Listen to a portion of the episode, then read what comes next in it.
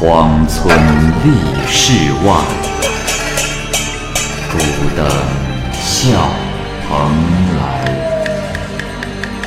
雁作人间雨，旷世岂了斋。鬼怪胡银娥，休当孤望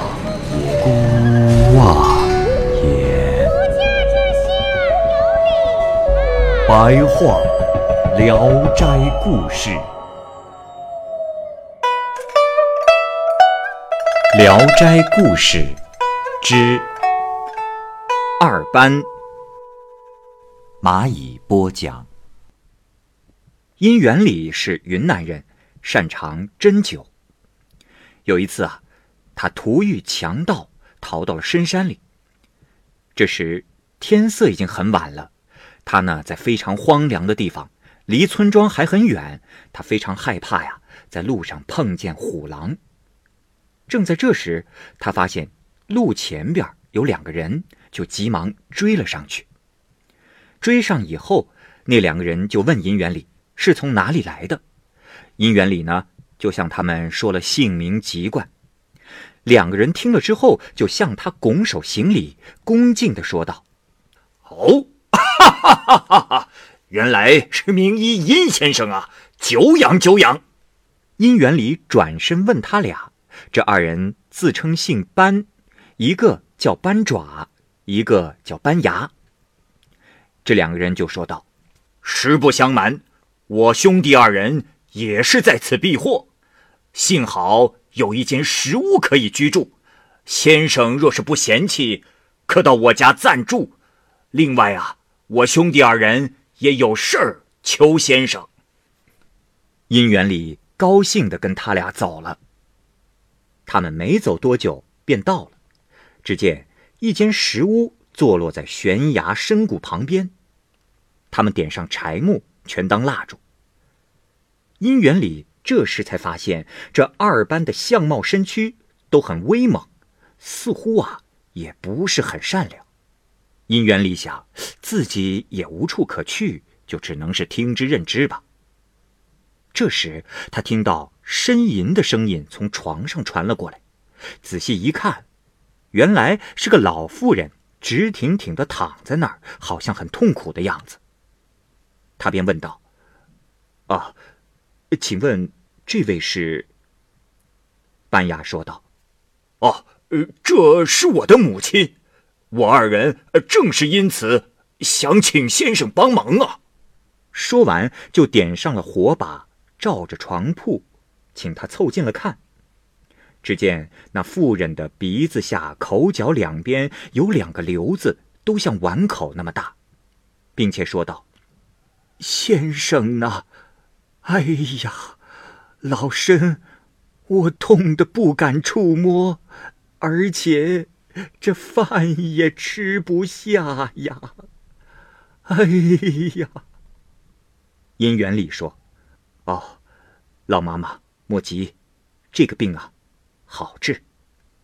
说着，就用艾绒搓成了团，替他灸了几十下，然后说：“好，二位可要好好的照看，隔一夜之后便好了。”二班很是高兴，烧了鹿肉，特地来招待姻缘礼。可是啊，没有其他的饭菜，只有鹿肉。这班爪说：“呃，仓促之间。”不知道先生光临，啊，请先生莫怪呀！啊，姻缘礼饱食之后就休息，用石头当做枕头睡着了。二班虽然坦诚朴实，但是粗野鲁莽，也确实让人害怕。这姻缘里呢，不敢睡得太死。天还没亮，姻缘里就叫醒妇人，问她的病情怎么样了。老妇人醒来之后，用手一摸。发现那瘤子已经破了，变成了两个疮。姻缘里就催促二班起床，拿火把照看，并且给疮上抹上了药屑，然后说：“啊，你兄弟二人可要好生的照顾，病啊，不久便会自愈。啊，这一夜多多打扰，告辞。”说完，他便拜别。这二班呀，又送给他了一只烧好的鹿腿。就这样，过了三年，二班和殷元礼之间一直没有什么消息。有一次，殷元礼因为其他的事儿进山，这时遇到了两只狼，挡住了去路，他无法前进。日头啊，这时已经偏西了。就在这个时候，又来了一群狼。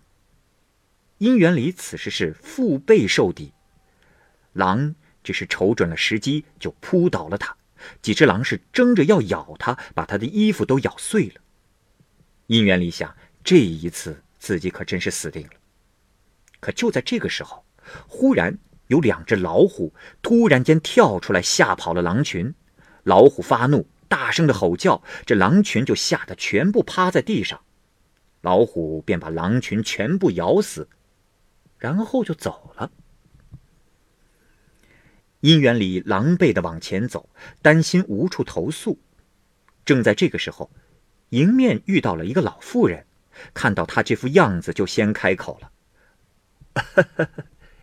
殷先生，可让你吃苦了。”这殷元礼啊，就十分凄凉的诉说了自己的遭遇，又问那老妇人怎么会认识自己。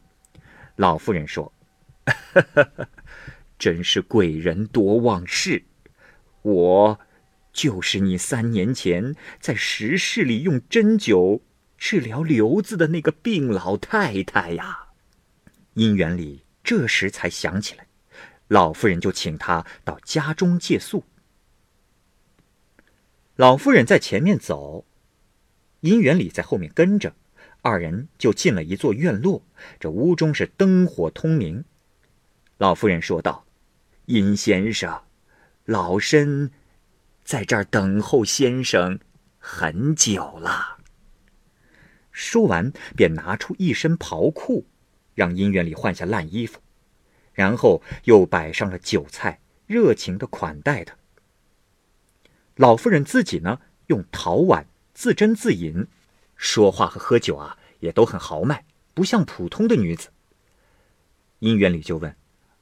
啊老妈妈，上次那两个自称是你儿子的人，为何不见呢？老夫人说：“ 我呀，派两个儿子去接先生，可能是在途中迷路未归。”姻缘里被这老妇人的情意所打动，开怀畅饮，不知不觉就喝醉了，倒头在座位上呼呼大睡。不知过了多久。等着姻缘里一觉醒来，天已经亮了。他此时往四周一看，根本没有什么房子，自己啊孤零零的坐在岩石上。